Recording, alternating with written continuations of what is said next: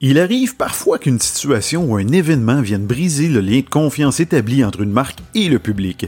Dans cet épisode, je vous raconte l'histoire de la DAR, une bière québécoise qui vit ses parts de marché fondre comme neige au soleil après avoir causé la mort d'une vingtaine de personnes. Mon nom est Jean-François Guitard et je suis auteur du livre Comment réussir sa pub, blogueur, conférencier et responsable d'un département de communication. Comme il me restait un peu de temps libre, bien j'ai décidé de me lancer dans l'aventure du podcast. Mon objectif, vous transmettre de nouvelles connaissances, vous faire réfléchir et surtout vous divertir en partageant avec vous des concepts marketing, des anecdotes personnelles et des histoires inspirantes. Vous écoutez Affaires et Marketing. Bonjour et bienvenue à un 15e épisode d'Affaires et Marketing. Je suis très heureux de vous retrouver encore une fois. Et aujourd'hui, je vais vous raconter une histoire que je trouve vraiment intéressante parce qu'elle a non seulement marqué le Québec, mais c'est également une histoire de circonstances parce qu'on est présentement à mi-chemin entre la fête du Québec, la fête du Canada. C'est la période estivale qui débute, donc euh, des festivités également. Et qui dit festivités et vacances, ben dit évidemment bière. Donc c'est une histoire qui risque de vous intéresser. Mais avant de vous raconter cette histoire-là, j'ai euh, une triste nouvelle à vous annoncer. C'est malheureusement la fin du podcast Affaires et Marketing. C'est mon dernier épisode. Mais rassurez-vous, le dernier épisode de la première saison, en fait, je veux prendre les deux premiers prochains mois pour me reposer, me ressourcer, mais surtout pour préparer la prochaine saison. J'ai déjà plusieurs idées de sujets. En fait, j'ai déjà entamé la recherche et l'écriture. Je vais notamment vous raconter plusieurs autres histoires. Je vais également vous donner euh, probablement d'autres euh, conseils au niveau des entreprises. Mais euh, au niveau des histoires, on peut penser par exemple à la fois où on a trouvé des traces de benzène, un gaz cancérigène dans des bouteilles de Perrier. je vais vous raconter également la fois où on a trouvé du cyanure dans des flacons de Tylenol, du concours Pepsi aux Philippines hein, qui a fait 600 000 gagnants par erreur. Donc j'ai plusieurs sujets qui risquent fortement de vous intéresser. Et si ça vous interpelle, ben je vous invite à vous abonner si ce n'est pas déjà fait, évidemment, à mon podcast sur l'une des plateformes. Vous pouvez le faire sur Spotify encore ou encore sur Apple Balado, Apple Podcast. Vous avez des boutons qui sont suivre ou vous abonner. Vous cliquez simplement là-dessus et vous allez être avisé dès qu'un nouvel épisode va être mis en ligne. Vous pouvez également visiter mon site web, jfguitar.com. Là-dessus, vous pouvez descendre jusqu'en bas et vous allez avoir une section où vous pouvez entrer votre adresse courriel et votre nom. En fait, c'est pour vous abonner à mon infolette.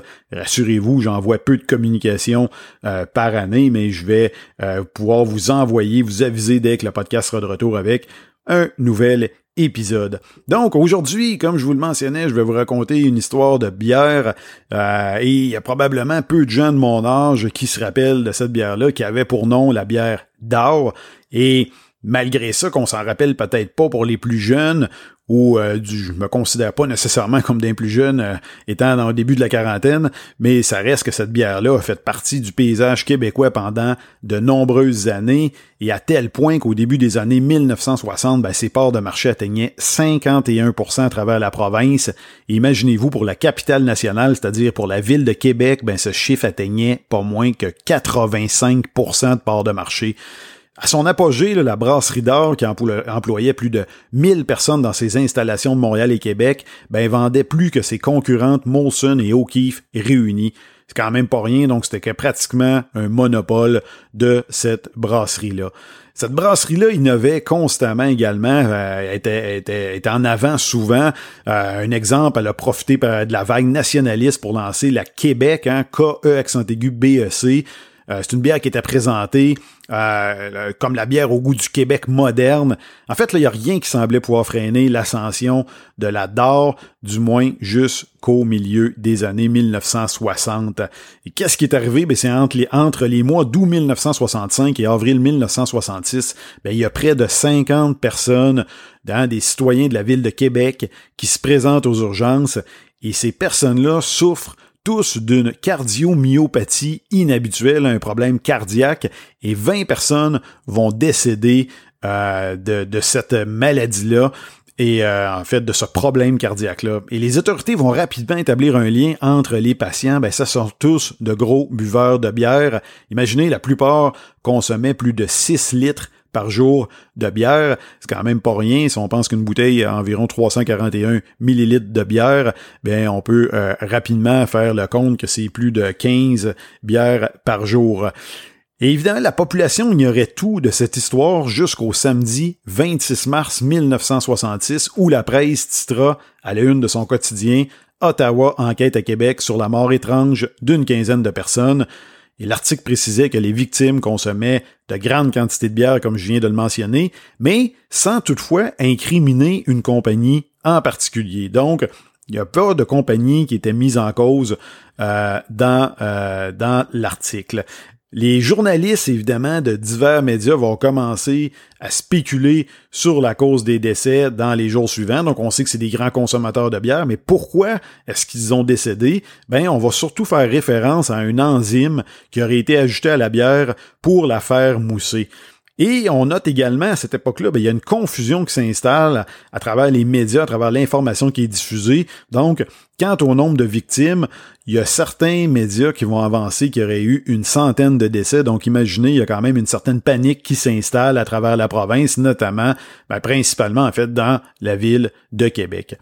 Le mercredi 30 mars 1966, il y a Eric euh, qui est alors ministre provincial de la Santé, qui fit une déclaration ministérielle. Donc, ce dernier indiqua qu'un médecin de la ville de Québec avait émis la possibilité d'une relation de cause à effet entre une consommation excessive de bière et une forme particulière de myocardose. Donc, vient confirmer un peu l'information qui circulait à travers, en fait, l'article de la presse. Et il a ajouté qu'une brasserie avait fait l'objet d'une inspection rigoureuse et que rien n'indiquait qu'il y avait eu contamination de la bière. Et là, évidemment, les différentes enquêtes vont se poursuivre hein, euh, au laboratoire des aliments et drogues à Ottawa, dans les laboratoires du ministère de la Santé à Montréal, ainsi qu'au laboratoire de médecine légale du ministère de la Justice du Québec. Jusqu'à maintenant, comme je vous le mentionnais, il n'y a aucune brasserie qui a été mise en cause euh, dans les principaux médias ou encore de la part du ministre, mais une décision surprenante euh, de la brasserie d'or. Hein, les dirigeants prennent une décision radicale dès le lendemain de l'annonce du ministre. Ben, ils annoncent qu'ils retirent du marché toutes les bières produites à Québec. Ils ajoutent que les Québécois boiront la bière produite à Montréal en attendant qu'on identifie la cause du mal qui afflige les victimes. Donc, Imaginez-vous, là, on retire les bières des restaurants, des hôtels, des épiceries, des tavernes, des établissements détenant un permis de boisson. Les consommateurs de la région sont invités à retourner les produits en leur possession en échange d'un remboursement. Donc, la tâche est colossale. L'entreprise, imaginez, jusqu'à a dû fabriquer un outil capable de retirer cinq bouchons de bière à la fois afin d'accélérer le processus parce que c'est beau de la, récupérer les bouteilles, mais après ça, il fallait les décapsuler et se débarrasser du liquide. Donc, on estime que la quantité de bière qui est retirée du marché euh, équivaut à 500 000 gallons. Et à titre indicatif, une piscine olympique, j'ai vérifié, contient 660 000 gallons d'eau. Donc, on n'était pas loin de l'équivalent d'une piscine, de, la quantité d'eau dans une piscine olympique en termes de bière, et tout ce liquide se retrouve ou bien va se retrouver directement dans le fleuve Saint-Laurent. Donc, j'imagine qu'il a dû avoir quelques parties au niveau de la faune aquatique dans le fleuve Saint-Laurent dans les années 1960.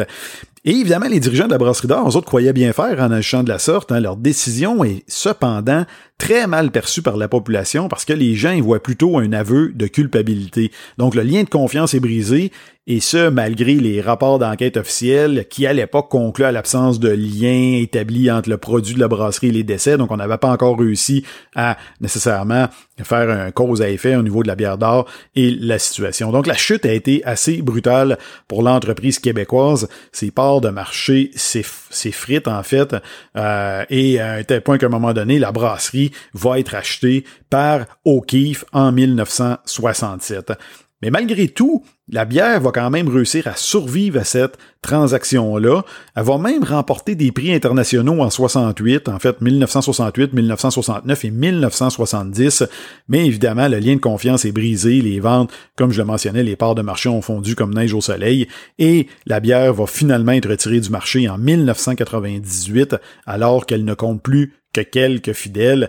évidemment, plusieurs bières qui ont vécu le même, euh, la, même situation, pas parce qu'elles ont euh, eu des problèmes comme la l'Adar qui ont causé la mort, mais souvent les bières, c'est quand même une question des fois de mode comme plusieurs produits. C'est dur de survivre. On peut penser par exemple à la Labatt 50, hein, qui était une bière qui était extrêmement populaire euh, à une certaine époque et qui a eu un déclin majeur par la suite, qui a été remplacé par d'autres bières qui ont pris la place, comme on peut penser à la Labatt Bleue, et malgré tout, la 50 a survécu. Et ce qui est drôle, étrangement, c'est quand la, bière s'est retrouvée, la, la BAT 50, euh, où les parts de marché étaient rendues extrêmement minimes, ben, il y a certains groupes marginaux, notamment des jeunes, qui ont recommencé à la consommer.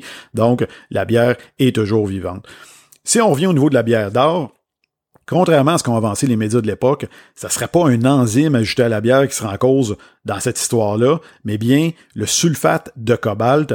C'est un produit qui est très néfaste en cas de carence alimentaire parce qu'il reste prisonnier dans le corps et endommage le cœur de manière irréversible.